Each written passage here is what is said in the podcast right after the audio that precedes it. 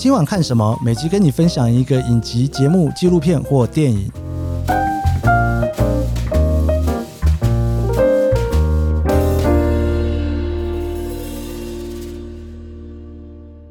Hello，我是研究生。今天的今晚看什么呢？我要跟大家来聊一个类似旅游的节目哦。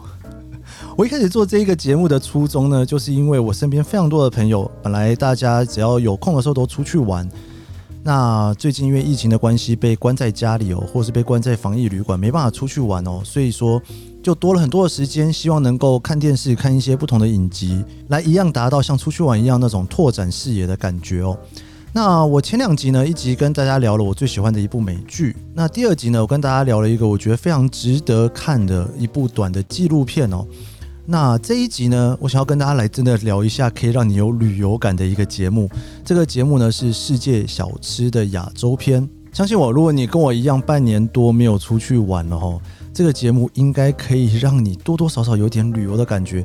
不过，当然它可能会有一点副作用了哦，让你更想出去玩，更焦虑也不一定哈。那如果更焦虑怎么办呢？去听一下我的上一集，跟你去讲大脑的事情。如果你焦虑，应该要怎么办？这部世界小吃的。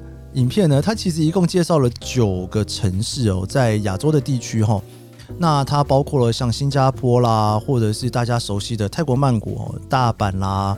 甚至在台湾呢，它也介绍了嘉义哦。我想这些地方哦，喜欢旅游的人应该多多少少都去过个几个吧。因为一般我们比较常看的旅游节目呢，大多数的时候都是在跟你讲说什么东西好吃的，什么东西好玩的。世界小吃的这一部影集呢，它不是在跟你讲这件事情，它其实在跟你讲更多关于文化面的东西，以及里面的一些厨师他的故事哦。世界小吃呢，它其实是由之前其实，在 Netflix 上面也有哦，另外一部片，我下次会跟大家介绍，叫做《主厨的餐桌》。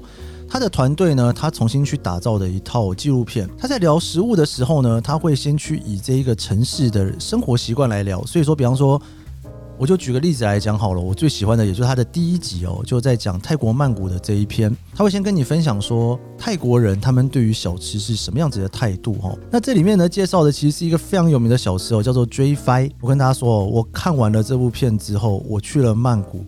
我就去追番排队了，而且真的是排非常非常的久。我到了第，我第一天去傻傻的要进去排队，后来到了第二天又再去一次哦。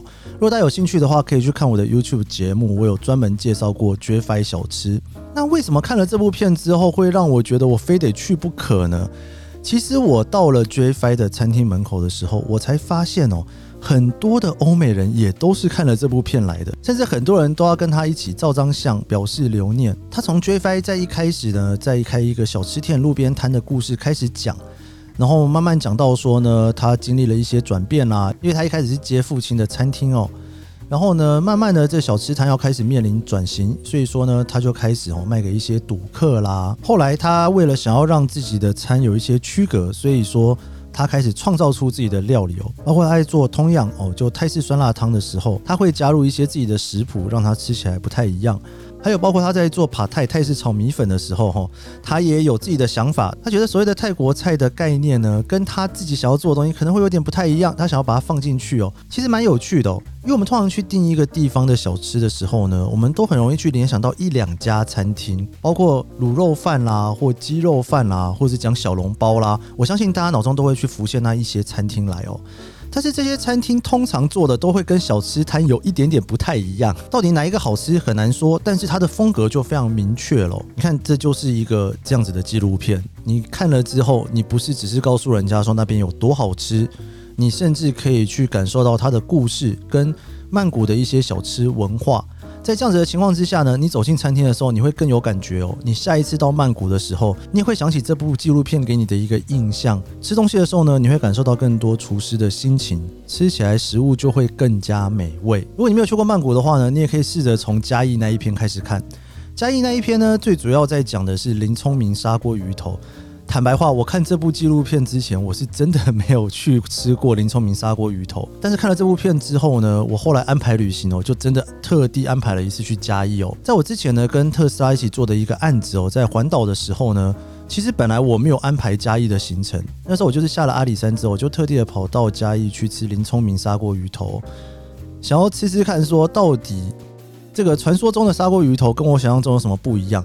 我才知道说，原来他其实已经非常有名了。我真的是台北乡巴佬，完全不知道这回事。为什么会建议大家其实可以试着从嘉义这一集开始看哦？因为这个导演的剪接方式非常非常的特别，他不会去从一个故事从零开始讲，慢慢的铺陈下来。他其实会用一些交叉剪辑的方式，他可能先讲一下这整个城市的文化，讲一下各个不同的餐厅、不同的厨师或者是不同的老板，他们对于做餐厅的理念，或者是对于小吃的一些想法。然后慢慢的呢，再把里面的一两个主轴哦，他特别想要讲的店家，我再慢慢的给带出来哦。有的时候他会有一些纪实文化的部分，有的时候呢，他会去讲一些食物的由来。当然，更多的时候他会让那个餐厅的老板坐在那边给你访谈，去聊一下职人的精神跟一些理念。那毕竟呢，在台湾的餐厅哦，大家比较熟，台湾小吃，我想大家应该都吃很多了哦。可以从这一集开始。欣赏一下这个导演的拍摄手法，你在看其他城市的时候，吼，你就更不会搞不太清楚他到底现在的剪接逻辑是什么？为什么导演会用这样子的方法去叙述一个城市的食物故事？那其他包括像是大阪啦，或者是首尔啦，我相信大家去玩过的，看起来都会特别有感觉，尤其现在又去玩不了了。我想另外再跟大家分享一个我自己特别有感觉是胡志明市。那我在那时候看完的时候，有一个家族旅游，我就去胡志明玩了。其实我去胡志明玩之前，我对于越南的食物真的是一点点想法都没有，所以我就把这一集里面呢，包括他介绍的鸡肉河粉啦，还有他介绍的那种越南面包，我全部都记下来了。我想说去那边就是一路都走一圈来吃吃看哦。其中最让我印象深刻的是里面提到一个炒螺肉，它不是只有炒螺肉，它还有烤扇贝哦。这家店呢，它把它描述的像是非常接近市民的小吃，但是我在查旅游书的时候一直都查不到这家店。不过呢，因为这影片实在是记录得太动人了哦，我无论如何都很想要吃到这家炒螺肉店哦，但又找不到资讯怎么办呢？我到胡志明的时候，我先跑了第一次，结果没有吃到，我还跟旁边的人鸡同鸭讲了半天。后来才知道说，原来他开的时间哈，跟那个你 Google 能够超的时间其实不太一样哦。于是我第二天又跑了一次去，那个小吃哦，真的是街头小吃。为什么要这样讲呢？他就在街头上面摆了几张椅子，就在那边开始吵了起来。然后旁边有很多的学生就在旁边吃啦，点一些饮料啦什么的哦。我去的时候，我发现我英文完全不通，就是连讨论都没办法讨论，菜单也看不懂。所以我后来唯一的做法就是呢，我就打开这影片哦，一个道一道菜指给他看哈，否则它上面写的英文其实对我来讲也是有看跟没看一样，因为你就算看懂了那英文，你还是不知道那是什么东西。那个螺肉啦、扇贝啦，应该是我在胡志明里面吃到我觉得最好吃的一餐，而且你真的有一种吃到当地小吃的感觉。包括他在描述说这些海产对于胡志明的重要性，这个在纪录片里面的每一幕哦浮上我的脑袋的时候吼。第一，这个真的是额外的好吃。另外一个就是呢，如果这个导演哦没有这么深入去看这个城市哦，只是凭一般我们对于去越南的印象，去看一些很漂亮的咖啡厅啦，坐在那些很 fancy 的。呃，餐厅里面吃饭啊，其实非常难有机会去吃到这样子那么道地的小吃，而且非常便宜哦，真的是庶民价哦。我那时候结账的时候还吓了一跳，一整桌的菜大概就是两百块、三百块台币而已。好啦，所以如果你也很想要出去玩，但是也真的是很久没办法出去玩哦，想要打开电视呢，看一个有点像是旅行的节目的话。我真的非常推荐看这一部《世界小吃》的亚洲篇。不管你有没有去过这些亚洲的城市，如果你有去过这些亚洲城市的话，你可以把它好好的回味一下，然后感受一下旅游的气氛哦，让自己放松心情哦。那如果这些地方你都没有去过的话呢，那就在电视机前面旅游一下吧，看看这一些好吃的东西，体验一下他们的文化。因为你平常可能出去玩的时候，你注意到的都是哪里有好吃好玩的新开幕的店。或者是 fancy 的咖啡厅跟餐厅，现在反正不能出去，在电视机前面更认识一下这些街头的小吃的文化，搞不好也是另外一种旅游的收获。每一集大概就三十分钟左右，所以一样，你如果一天一天看的话，两周你就可以把整部影集给看完了。可以试着晚餐的时候配着一起看哦，那个吃起来的感觉应该会特别美味。好了，以上就是这一集的今晚看什么，我是研究生，每一集跟你推荐一部节目，希望你会喜欢。我们下集节目见喽，拜拜。